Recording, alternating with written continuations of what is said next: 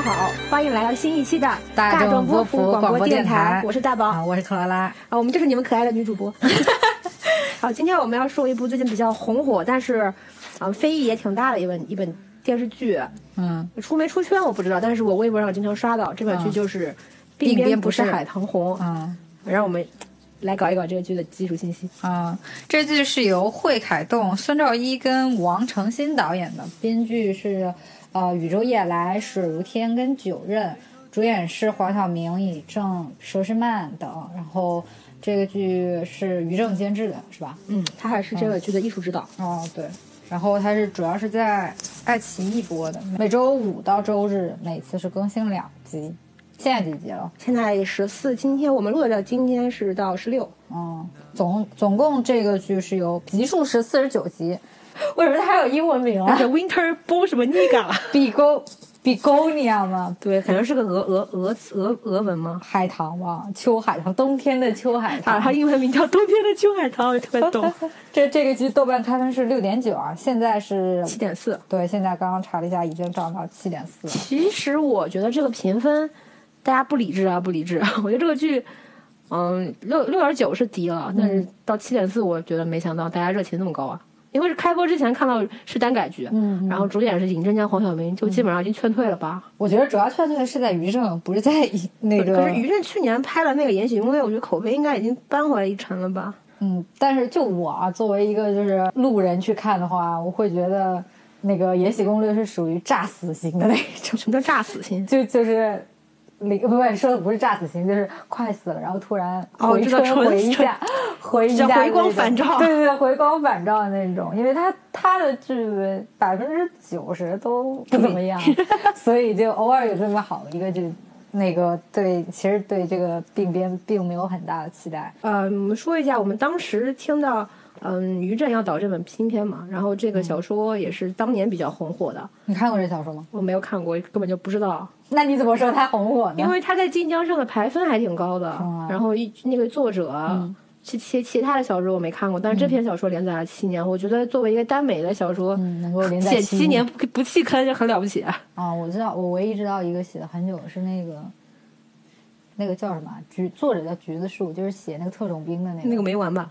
对啊，麒麟。没完，对啊，但是他弃坑了呀，对，这就是属于挖坑不填坑的那种，就是作者，这种非常非常多。我们当年还有什么凤羽九天，都属于写的很好看，然后就再也不见这个人，去写 B G 了，这都属于 叛逃类型的作者。然后再上岸从良，毕竟毕竟虽然现在耽美剧不是挺流行的嘛，像那天查了一下，晋江卖出去的耽美的 I P 都有五十几个了，但现在爱就是耽美的小说有特别那个。厉害的吗？那去年都播了呀。没有我哦，没有，我就是说我，但是他们我现在播的都是比较旧的小说，我就说新的就是。新的有啊，前两天有一个我家什么开动物园什么的那个，那动画片开了。然后我们我们先说一下，嗯，我们当时听到这个电视剧要改编了，你是什么看法？当时当时这个新闻应该是一八年，一八年的时候说要拍这个新剧，当时其实还引起蛮大轰动的。我没什么看法，因为我就不看好。我当时，我那我说一下我吧，因为当时我在看那个尹正跟翟天临翟博士演的那本《原生之罪》，其实那本剧有一点男男组组 CP 的像，但它是一种一篇宿命论的那种电视剧。后来翟博士不是不见了吗？嗯，然后然后尹正那个那本剧其实算出来了，嗯，然后突然就看见他说他要演这本干单改，就第一反应，天呐，尹正也要下海吗？然后后来一看他再搭配的那个男的是黄晓明，嗯，唉，他一看年纪都四十三岁了。都都都娶老婆了，你还跟别人演演 CP，你让别人怎么幻想？两个人加起来都八十了，一个三十四，一个四十三，两个人加起来七十七岁，然后还还搞什么耽美剧，就是 中老年夕阳红的恋爱，我当时就觉得天哪！没有，我那个时候感觉就是黄晓明，黄晓明为了就是洗白自己这么多年的霸道总裁的人设，真的也是蛮拼的。但是我总体来说还是不看好。但是我们那天不是看了几集吗？啊，对，你的感觉怎么样？还行吧，怎么讲？因为我不是一个很狂热的男男男看男男搞 CP 的这么一个，就我是这样，呃，我就是我是那种比较我小时候看得进电视剧，尤其是国产电视剧，我看不太进去。因为如果你像泰国那种，他就摆明就是光明正大的跟你家有天成吗？对，家有天成那种，看了吗？我快看了，那种我就可以看。人家说泰语你也能接受吗？我静音看的。或者说你就是走，因为我看欧美剧集比较多一点嘛，你就是像欧美那种《同志亦凡人》啊什么的，就是你如果是明晃晃的跟我讲这个就是个耽美剧，那我可能看起来会更舒心一点，而不是像国内这种别别扭扭的这种。哎，反正我就是我可能对国产剧，尤其是国产耽美剧 有一定偏见，所以我看不太懂。我当时看完，嗯，大概第一感觉是这个剧应该不会大爆。我以为会大爆，因为我觉得跟很多人的想象不一样，是感觉还行。对，就就感觉好像不是那种走很 drama 路线的，还是比较踏实在拍的。我以为会大爆，结果并没有。但是就看最近微博嘛，微博上我关注小姑娘比较多，大家都在疯狂磕磕这对 CP，然后意思就是说，像以往的电视剧里面，CP 会也顺延到这个真实世界里面，就会有真人 CP，然后就会有 CP 粉啊啊毒唯啊就吵架，说这一对磕起来非常安全。不可能有真人限定这种这种存在，就单纯磕就行。那大宝给我们讲一下这个剧的剧情吧。他讲的就是一九三几年在东北被占领之后的北平。嗯啊，有这么一个叫商世伟，唱戏非常厉害的的一个新魁。嗯，他在北平想成角儿。嗯，他遇上了一个叫陈凤台的富二代。就他不是富一代吗？对，也算富二代。富二代吧，富二代，但是他有钱人好了，有钱人。一开始两个人互相看不对眼。嗯。但突然就成为了，就通过一次意意外，两个人就成为了朋友，成为了知己。嗯，然后呢，陈凤台逐渐成为京剧的爱好者。嗯，然后，然后商细蕊也逐渐在北京越来越红。嗯，这是目前看到的剧情。嗯，啊，我预测一下后边，如果按照你不用预测，这个都写着的。哎呀，他小说没有 完全被剧本翻拍吧？好，后来时间到了一九三七年，北平被日本人占领了。嗯，然后商细蕊相当于他唱戏的台子也散了。陈陈凤台作为一个爱国商人，就必须得上前线。嗯，然后他们两个就在互相帮持之下，嗯，度过这段艰难的时间，同时振远离振兴梨园这个行当。哦，是这样一个故事。对，那那因为我没有看过小说嘛，你现在看了小说了之后，你觉得小说跟那个电视剧有什么区别吗？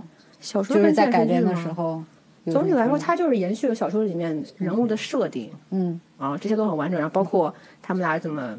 怎么遇见的呀？怎么相识的都挺完整，但是它里边一些故故事的那种前因后果，是我感觉是编剧自己原创的。因为这本剧的编剧也就是这本小说的原作者，嗯嗯，还加入了一个这个小说作者的好朋友，嗯，同时也是对京剧非常之了解的另外一个人，嗯嗯，叫余舟夜来，嗯啊，他们两个共同写了这个剧本，嗯，所以我觉得这不能算是完全按照小说里边来的，但是也不算出格吧，这种改编。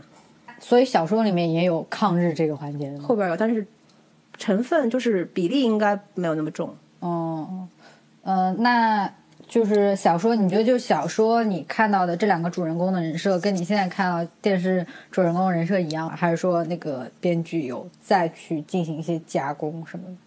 我觉得人设基本上一致啊。嗯，但是他小说原著里面，嗯，啊，两个人都不是什么好人。嗯，啊，像像陈凤台，他是一个。富商家的小孩嘛，虽然他家到了中落，但是他从小这种习性是改不了的。嗯嗯。后来他就为了让自己家里变得有钱嘛，就娶了一个远方堡主的女儿。嗯。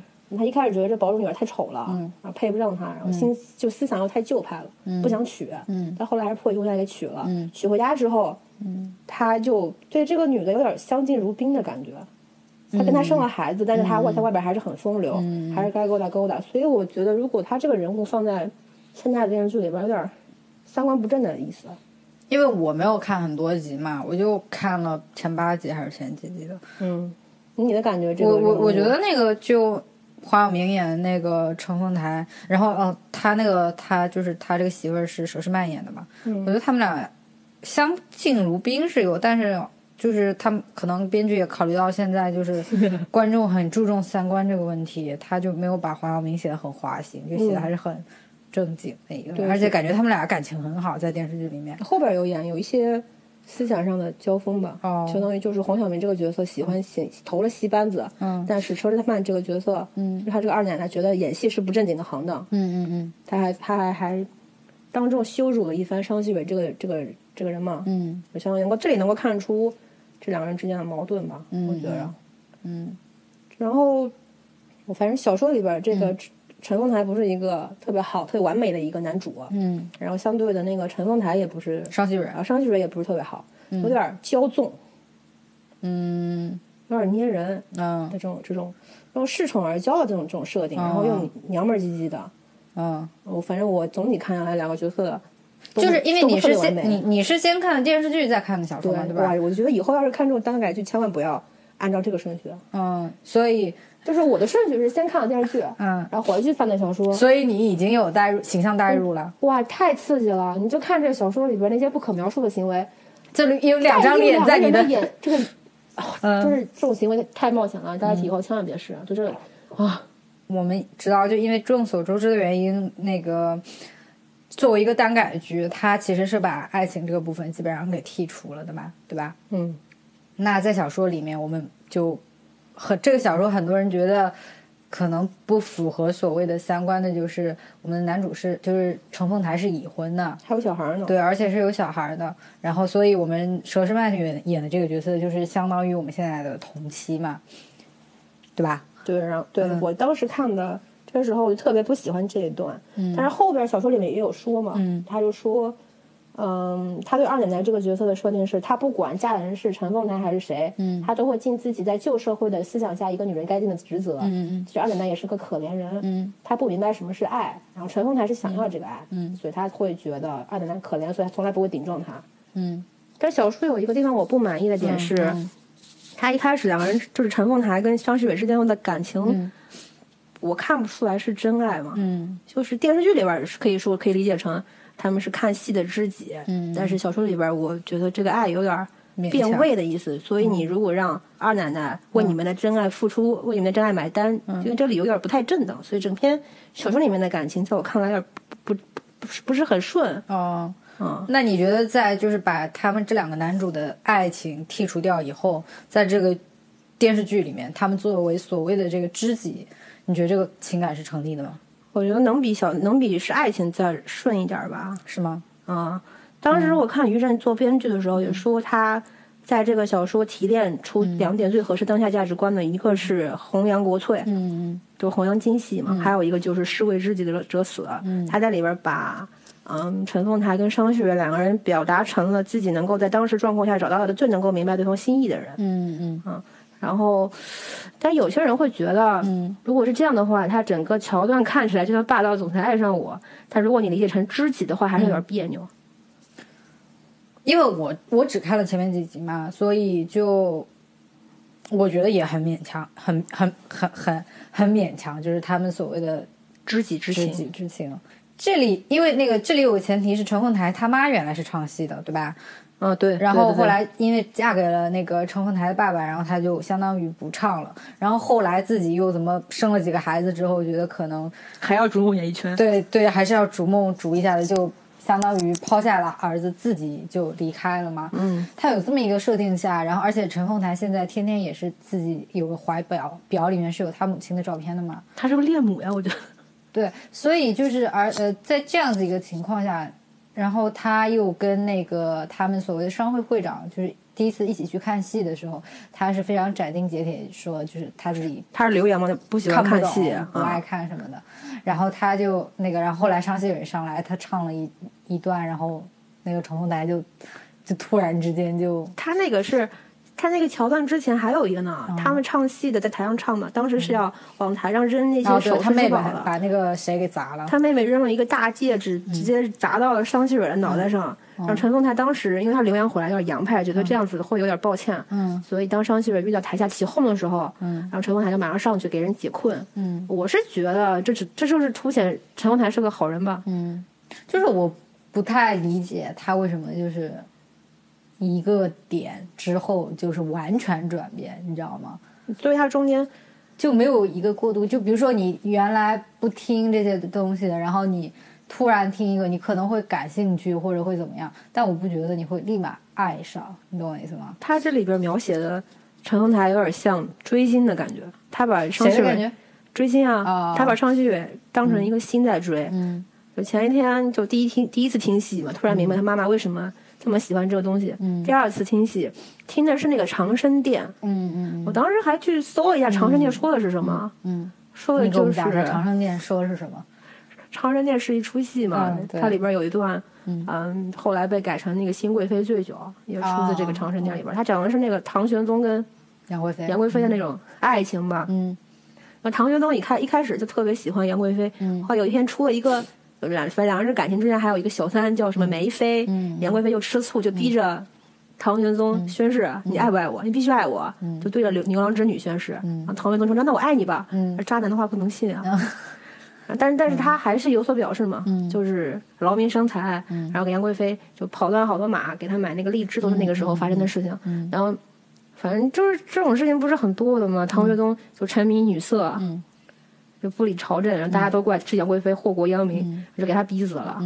后来，后来唐玄宗反正就就觉得这女的死了，我好想她呀，就 就求神仙让我再见她一次。嗯，然后后来就后两个人就和解了，在在什么？然后就又见上了，对吧？就和反正挺挺让我觉得挺莫名其妙的一个戏。这个也不算莫名其妙，就很传统的一个。啊，挺传统的，那 是挺传统的。反正就这段戏里边，嗯，当时他听嘛，然后陈凤台在台上演的是那个杨贵妃，然后商细蕊，商细哦，商商细蕊演的是杨贵妃，然后陈凤台在台下看，他就看出来了，一丝丝杨贵妃身上的什么身不由己啊，还有他又带入了他自己为什么要娶一个比他大的女人？啊。为什么要被迫背上自己家族的命运，就之类的吧？嗯，突然明白了，嗯，他就把他就把陈凤，他就把商旭蕊当成了，嗯，感感觉当成了一种小时候的影射吧。反正反正这种时候就会出现一种保护欲啊，我要保护这个纯真的人儿，在这个乱世不受到一点污染，不要做出身不由己的事情，所以他之后就会保护他。我觉得于震会把把原著里边的那种爱情，嗯，转变了之后，嗯。加入了对戏曲的喜欢，就变成了上面说的那种哦，知己的保护欲啊，这么一种呈现吧。可以，就总体来说，我觉得是他能够想到最好的保解决办法。嗯，但还是有点别扭吧，可能。嗯，那既然就反正说是单改嘛，那你觉得这两个主角李正跟黄晓明合适吗？就是挑的这两个演员。本来我觉得天哪，这是什么牛牛唇不对马嘴的东西？你觉得原来觉得不合适，就看之前。对吧？你想想看，黄晓明之前演了什么呀？演了一个什么《烈火雄心》，演一个消防员。哦，那电影是吧？天哪，我觉得里面的还是黄晓明本人。嗯，他这张脸对全国人民来说，嗯，就印象太深刻。他演什么都是他自己，嗯，对吧？再加上他是。Angelababy 的老公，嗯嗯嗯啊，我觉得他作为一个演员都没有他作为黄晓明这个人出名，嗯嗯嗯，所以那那你看完了之后，你觉得他合适吗？很多人都觉得黄晓明在里边去油了是吧？啊，说他是什么洗洁精般的演技，我觉得过誉了，过誉了啊。那那有就是你自己有觉得好一点吗？比你想象中的好一点？以前如果这么说吧，以前看黄晓明演戏，嗯。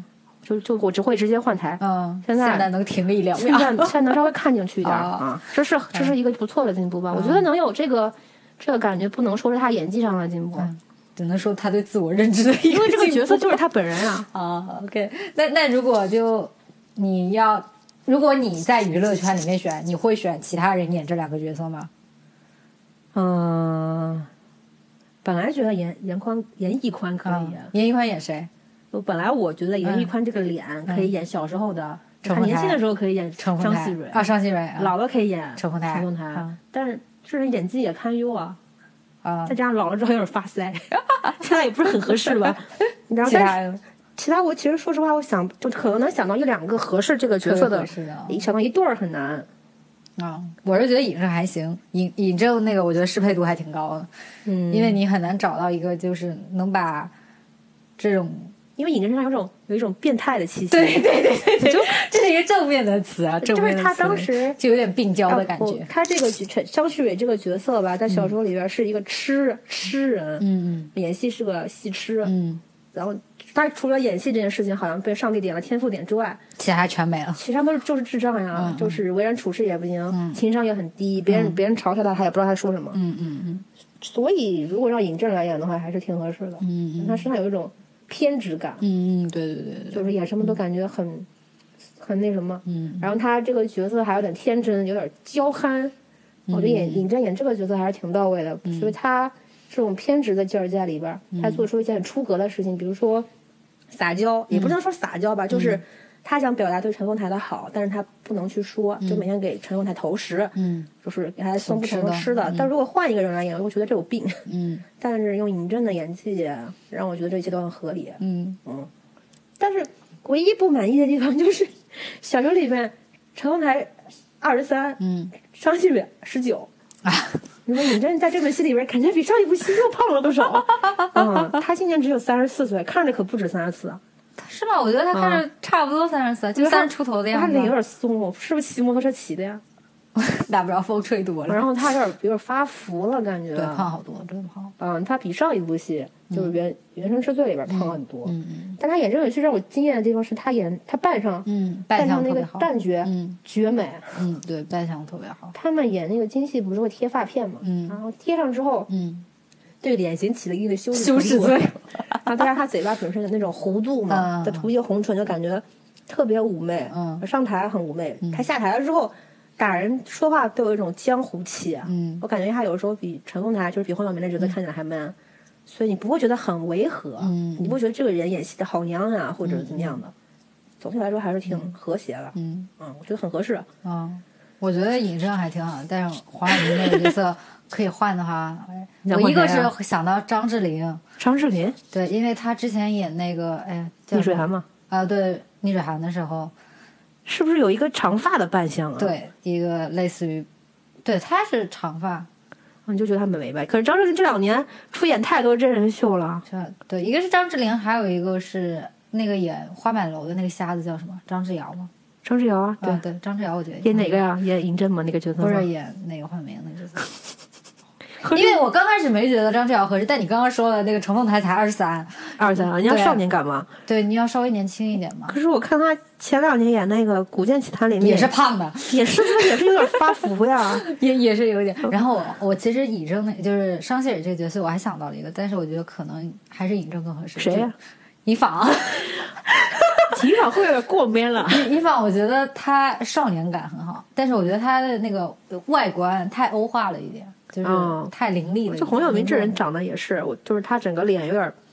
我不是在说尹正那个，就突然想到黄晓明啊。行，你说 有就油感太重了，他稍微一笑吧，人就觉得再眯上眼睛，就那个起范儿了，那油腻感起范儿了。对，主要还有个我一直我我看前几集，我一直看到黄晓明的戏，我就低头光听声的。还有个很重要的原因就是，你居然没有直视吗？我没有直视，黄晓明一出来我就低头开始。干其他事情就尽量不看那个画面，它里面扮相跟那个上海滩的扮相？对，太像。我 我我真的看着太违和了，我怕下一秒孙俪就要出来卖房子。不是，我当时他那个黄晓明一出场啊，我就给人带了一种自信的 buff。他他就是骑一马出镜的嘛，穿了穿了那些皮衣，还背了一书包，感觉就是刚刚打猎回来。他就骑马，然后回家，那个镜头还是慢放。嗯。慢放我们的霸道总裁骑马那个前进的镜头，我觉得天呐，这个魅力就渲染值有点太高了。嗯，就总体来讲，我觉得我黄晓明的油腻程度还是没有下去。而且我本来是觉得胡军也很合适，因为胡军啊。啊？啊，对，来雨那胡军。这不是萧峰吗？对，萧峰。因为为什么？你看他的设定，他是一个就是相当于他们家的当家的，然后又是搞物流的，天天在外边就开开那个已经开卡车，所以得黑是吗？对，你还得还得开辟那个运道什么的，家里又是他一个男人做主什么，你不觉得很胡军吗？可是胡军演一个二十三岁合适吗？不是，你把胡军的脸，然后把那个那个尹正的脸放在一起，你不觉得还挺配的吗？那不就是《霸王别姬》吗？对，这本戏当时宣发的时候还碰瓷了《霸王别姬》，是吗？哦，因为百度词条搜“鬓边不是海棠红”，弹出来的是《霸王别姬》啊，这样子哎，还还是反过来啊？总而言之，这个戏吧质量还可以，可是宣发可能脑子有病嘛，老是碰瓷这种大家的敏感点，肯定会被骂的。嗯，那你觉得黄晓明跟那个尹正两个人之间的火花有吗？CP 感吗？对，CP 感足够吗？讲真的啊，有吗？这个 CP 感我觉得还行，很就尬，但是很美好，你懂吗？什么叫尬，但是很美好？就是你能你能不能想象一对加起来七十七岁的夕阳夕阳红的 CP 在那边？嗯，就是看对眼呀，突然有一种你好懂我的这种感觉，能想象吗？我不能啊！当时我以为我也不能，我可能会觉得像吃了一一块臭豆腐的感觉，好腻，好臭啊！嗯，但看下来又觉得是因为尹正的那个角色本身是属于单纯，嗯，有点娇嗔，嗯，然后呢，配上陈凤台。你就觉得他所有的做派都不是有什么邪心思的，嗯，不会有欲望在里面，嗯。然后像黄晓明的话，本身我对他也没有什么邪念，嗯。所以两个人在一起的那种 CP 感吧，嗯，不是不能说像以前两部那么那么强。前两部是那两个，镇魂跟那个陈情令没有那两部强，但总体来说不尴尬吧？哦，就是看下去也能磕得下去，就硬磕。而且你有看到他们俩在微博上互动吗？我不敢看，因为你知道还有一个很重要的原因，我觉得他们就是他们俩可能就 CP 感还好。可能比很多所谓的网络那个 B 级的甜剧可能 CP 感都更好一点，但是呢，因为我我有一天看了一条微博，然后说他们两个就是小妈 bot，就是说尹正就是黄晓明的小，就是黄晓明的小妈。什么叫小妈 bot 呀？小妈 bot，bot 就是吐槽的嘛。啊，那小妈的是啥？小妈就是就是你，比如说你爸特别老，然后娶了个特别年轻的，就他串辈儿了是吗？对，小妈 bot。我靠。你不觉得很像吗？就小妈文学，你是不是觉得禁忌的爱啊？是是是，尹正太妈太了吗？嗯，就尹正看起来太像妈妈了吗？因为太胖了，嗯，太胖，然后又感觉特福气。对对对对对，嗯，那是因为小说里边说说什么商细蕊是个水晶般的水晶般的人儿，什么世上找不出来第二个比他好看的。我当时看看尹正，满脸都是问号 啊！什么？你再说一遍，我就是这种感觉。行吧，那我们说，你觉得这个剧有什么优点吗？我觉得审美挺好的，就是还是延续了《延禧》的这种比较高级的审美。当时，当时不是说，呃，《延禧攻略》红有一个词条是莫兰迪色系嘛？就是说清宫剧不都是大红大紫大绿吗？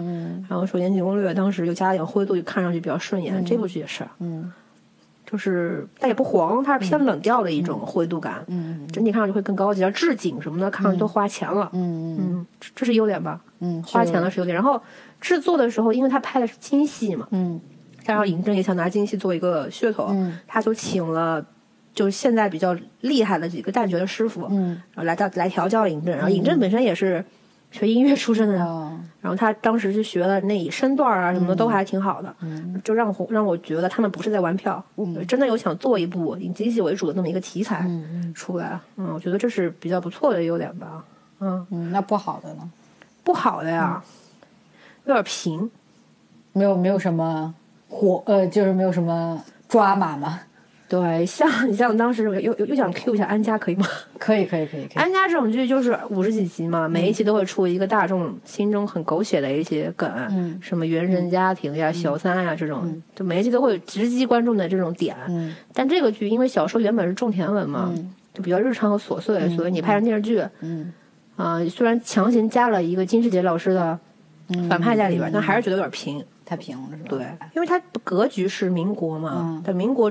格局很大，但你故事如果很小，嗯，观众就会觉得有些厌，嗯，怎么说有点平淡，然后有一些觉得我应该看到更多，因为像往常的民国剧不都是打日本鬼子，就是什么间谍呀，什么杀杀打打杀杀的，大家就会觉得这种剧就应该比较有起伏吧，没想到是这么日常的一些剧，嗯，就有点浪费了它这个民国背景。嗯，像宅斗剧不是也可能是民国的吗？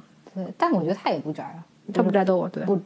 不够宅，就是你不像那个赵丽颖演的那个什么绿肥红瘦啊，知晓，可是那不是民国剧。没有，我的意思就是说宅，如果你要走宅斗路线的话，那个是不是更更宅斗一点？对，然后反正就是有点乱世之下，它因为它整个都都铺在了梨园的这个重点上。我觉得就是其实这个点，我觉得可以，因为就是。乱世，毕竟你如果格局太大太大了的话，然后你要写的话，你要很多线或者怎么样，它其实的确不好写。我觉得你从写小了没问题，但是我觉得太小没有写好，就是，嗯，像你说的太平淡了，就不是说你的，就是也可以平平淡淡总是真吧，但是他有点做不到吧？可能不是我的意思，就是说你可以从以小窥大嘛，对吧？但是你的这个小没有窥到大，尤其是你到后面，呃呃，我看就是他。剧情简介什么说后面你还是要讲到一部分，就类似于抗日这样子的剧情的话，你是不是就是说现在还是太平淡？但也有可能那个还没到那个点，他还在铺呢，也说不定。他因为他的核心矛盾现在还没有呈现，但有一点苗头了。哦，就我觉得缺点就是他前面前面四集没有把观众的心给给抓住。嗯我看到过有些人就觉得前面四集实在太平淡，就把这个剧给打一星吧。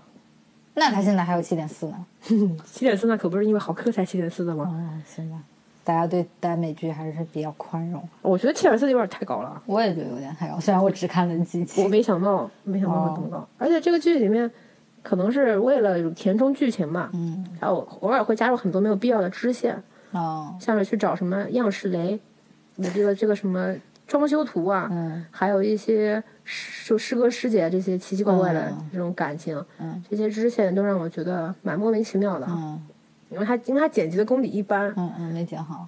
不是没剪好，就是他如果单拍梨园行的这件事情，他撑不了这么长，嗯所以他拍了一些其他的剧情进去，他剪辑的时候不能。相当于就是把素材拼接起来，嗯它没有起到剧情上的沉浸，然后也没有画面上的转折，嗯嗯就转场什么的挺硬的，所以你就会觉得你能够明显感出来这个感受出来这个是原创的剧情，我加进去就是为了撑场面的。嗯。这点我觉得还挺让我觉得是是个小缺点吧。如果你现在要给你打分的话，你打几分？我觉得七点一二分了不起了，嗯，七点一二。我很怕他后面拍拍拍垮了。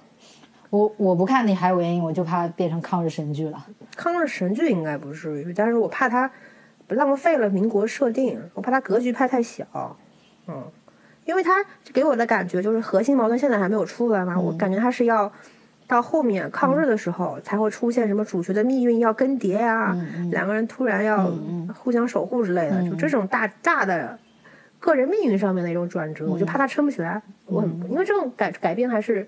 从小情小爱转到大国大爱，中间的转折，你用什么内容去填填充，用什么场面去表达？我觉得这个我很怕于正老师做不到，因为前面两个原作者他只能保证这个剧本不崩，哦，能够表保证我这个角色没有脱离我原来的设定，他不能保证这个剧本的剧情能不能完全的顺畅。对他们来说，这个剧本还是很大的，哦，比 BL 小说来说要格局大很多，很怕他们做不到。哦，比较怕比较怕这一点吧。嗯，你觉得就是因为现在的单改剧都是小说过来的嘛，就没有原创耽美？我感觉国产的原创编剧已经死了。对，现在流行的就是小说改，因为你已经有个群众基础在那里，比较好改。那你觉得现在就是这些单改剧有出现所谓的魔改的现象吗？那所有 IP 剧都存在吧？像现在在铺拍的那个《有匪》，啊，他就之前不是传魔改吗？所谓的魔改，我觉得你怎么去定义魔改这件事？就是你，我觉得观众和小就小说原著党能够接受的范围，应该是、我能够接受你不把那些男男的感情拍出来，嗯，但是我不能接受你把把整个大设定都给破坏掉了这么一个感觉叫魔改。我觉得《镇魂》就属属于魔改，镇魂吗？完全魔改，啊 妈呀！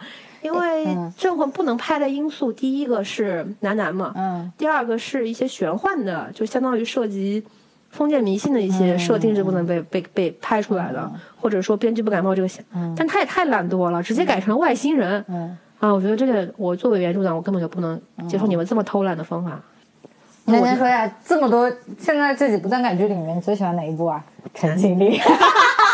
我我跟你说一下啊，我国自二零一五年以来改编了非常多的耽美剧，比如上瘾，上瘾之前还有一本呢，什么？《逆袭之爱上情敌》，不知道了吧？哦，我知道。这个剧，不这不能算是第一部剧吧？这反正就是某一部剧，嗯它应该是开创了这个单改的这么一个风潮的代表作品嘛。这个制作非常之烂，嗯，拆鸡蛋的是吧？对，然后改改，我、这个剧居然能改编出来，我觉得它非常之神，简直拍的非常露骨，你可知道、哦，啊？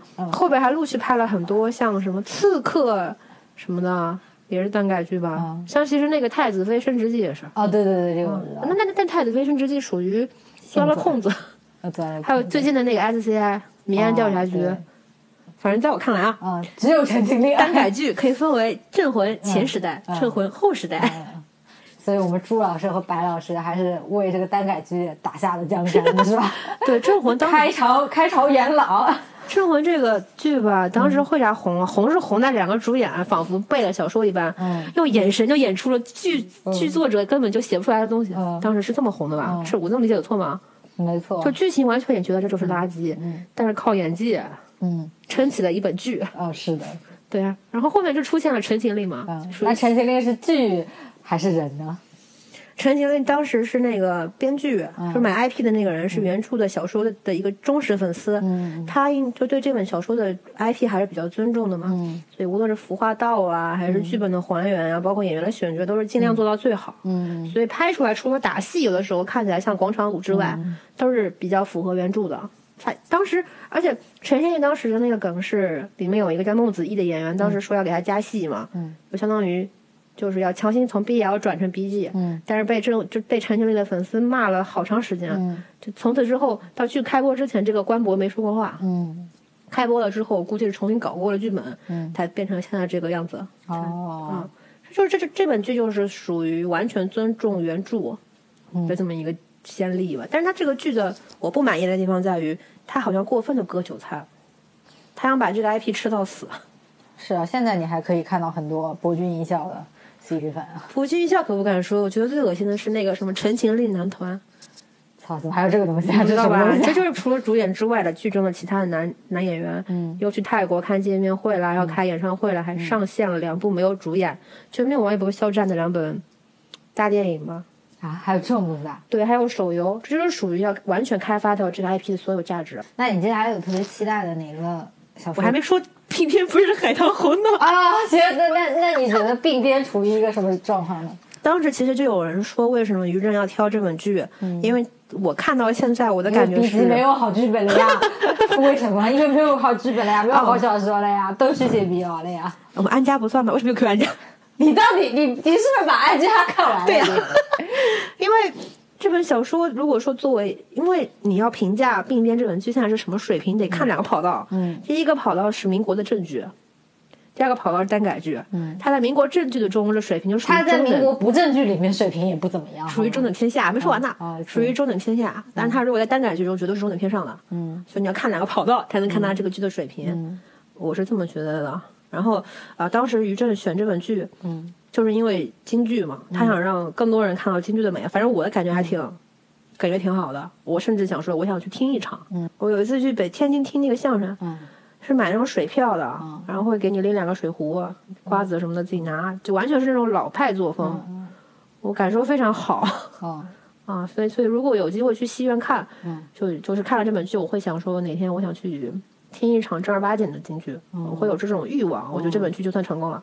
嗯，那还是一个很高的评价了。算吗？在耽改剧里面算一个很高的它是。正剧了，基本上算是。嗯当时我就会觉得他只是借了鬓边的这个外壳，嗯或者说他想借我是耽改剧，我是男男 CP 的这么一个噱头来打他这部新剧。嗯因为他剧情完全是基本上等于是原创嘛。但是我现在就觉得于正还是挺尊重这本剧的，也挺尊重我们观众的，所以我的评分就在这方面的评分还是挺高的。嗯，没有乱来，基本上。嗯，有的时候就在想，为什么有些人明明知道是要被割韭菜了，嗯。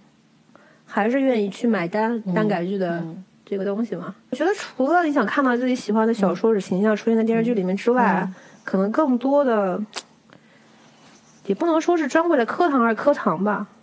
我觉得有些人确实有些耽改剧确实写的还可以，其实现在只有一部写的还可以的。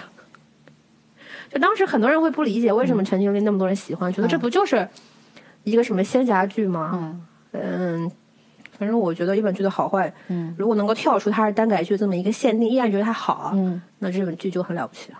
而且我那天我妈在看《冰边》，不是《海棠红案》，我都惊了。对，鬓边是做到一个更大众化，但你说《陈情令》，你妈看过《陈情令》吗？没有吧？陈情令只能说他这个没出圈，可是圈儿挺大，我只能这么说吧。对啊。啊，OK，那你接下来有对什么呃耽耽美小说很期待的吗？就是改编成剧集的 你要说真的吗？真的其实《成化十四年》我们刚刚不是看了预告吗？啊、对，你我很期待啊？不期待啊。对啊，这么好嘞，那你有期待吗？他他他监制还是成龙呢，给我的感觉还挺胡来的。我觉得这个就是成龙可能是他最大的噱头。不是第一个嘛，成龙监制第一品就是。我有接下来据我知道的要上的大概就有一个 S C M 民安调查局，好像要拍第二部了。啊啊其实我觉得这剧还可以，我觉得还可以。对我挺喜欢高瀚宇的。然后季季小小飞飞也不错。嗯，CP 感演的还也还 OK 啊，就这部这部剧还还不错啊。然后听说那什么《天官赐福》是要拍动画啊，嗯，然后比较不期待的也有一个？默读吗？撒野，你知道吗？哦，我听过，我没看。他要改成左肩有你，然后选角可能搞了三波还不知道是谁，而这这这个很六粉了啊，这这很过分。我比较期待默读。啊默读不是改动画片吗？不是说也有真人吗？真人没定啊。对呀、我之前还看了一个八卦，就是说默读本来选角是正午阳光选的，后来不选了。那不是还说是朱亚文吗？谁？朱亚文，打扰了吧？朱亚文和李佳琦吗？朱亚文演演那个警察。对，虽然现在很多男明星就是可能出不了事业高潮的，不是出现不了事业巅峰的男明星，就会把耽改剧当做一部事业的心跳板吧。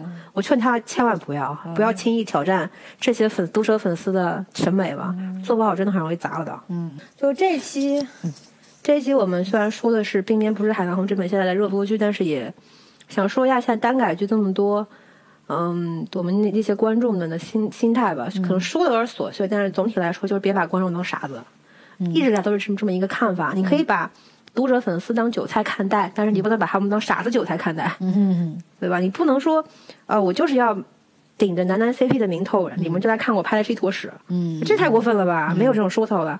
虽然像拍过耽美剧的男明星也也有走上顶流之路的，嗯。那些没有演技的，千万不要挑战这个难度，嗯，这可能让你以后再也接不了戏。因为我当时当时就看黄晓明就说嘛，嗯，他说他接这本剧也是想挑战一下自己，但我还觉得他还还是挺自信的。这这部剧对他来说也没有什么不一样吧？嗯。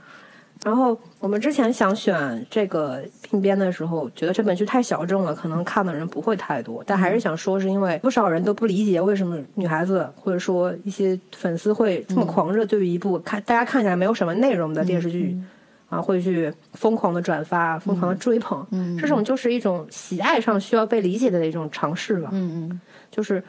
相当于你们，相当于呃那种玄幻 IP 被改编成了电视剧，嗯，这个道理是一样的。所以你不管你是看不看耽改剧，你都千万别瞧不起别人喜欢的东西。对，我觉得很多时候有一部分观众，以前我们说的有个鄙视链是欧美鄙视日韩，鄙视国内鄙视泰国这样子的一个电视剧上面的鄙视链嘛。那现在因为日韩的这个剧集、电影方面的影视方面的强大，这个那个鄙视链好像没没有那么。明显了，但是现在还还是会有所谓的，就是啊，你看，呃，就是看推理啊，或者悬疑啊，呃，这种会去鄙视看爱情的，然后也有就是比如说看正常剧的去鄙视看耽美的嘛。那我觉得这些都是很没有必要吗，对，没有必要。包括我们录这一期之前查看了很多比较传嗯主流的嗯自媒体对于这本剧的评价，我觉得有些过于苛刻了。这次我觉得很奇怪的是，没有看到很多。按理说，这其实是一个，我觉得是于震比较不错的翻身仗了呀。对啊，其实是一个很作为自媒体来讲，应该是一个很好写的剧，因为你演员也够大牌，然后于正也很好写，然后这个题材耽美这个题材本身也比较好写。但不知道为什么，我觉得我看到这次写的人都很少，然后而且写的。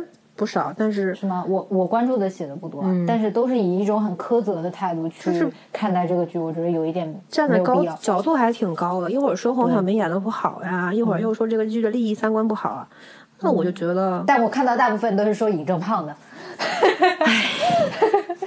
只能说演尹正这个演技是减肥式演技吧，他能让别人忽略他胖了发福的这件事情，我觉得还还挺不错的。我觉得推荐给任何喜欢磕 CP 的女孩看这本剧，然后推荐给家里对京戏还有点兴趣，对民国剧也不反感，对黄晓明也没有什么成见的长辈啊，对这个我会推荐给就是喜欢京京剧啊戏曲方面的那个长辈。我觉得，但这两两类人可能磕了点不一样吧？对，那不用一样呀。如果一个剧能够拉近长辈和你之间的距离，那这部剧也是不错的一个剧。嗯，但这本剧对观众审美还是有点要求的。他需要你理解，嗯，这两个男主角之间的情感的知己是个什么东西，嗯嗯，因为这两个都属于比较鲜活的人，嗯，我这本剧的很优点我忘了刚漏说了，他拍的比较有生活气息吧，嗯，里面的演员也没有端着，给我的感觉很很生活化，嗯，是个真真真正的人，不是演员，嗯，这个算是一个优点，不会感觉到这是一本要演给你看的剧吧。就不是要跟你说教传统戏有多好看，嗯嗯但你就会真正觉得他这件事情是很挺美的，嗯嗯，你会想去了解这传统文化，这个这点于真倒是做的挺好的，嗯，推荐给这两个人。我会推荐给想尝试看耽美的人啊，是吧？对，真那么直男吗？就我就是你知道有一些人他想看一个东西，但他上来一上来不能接受这么。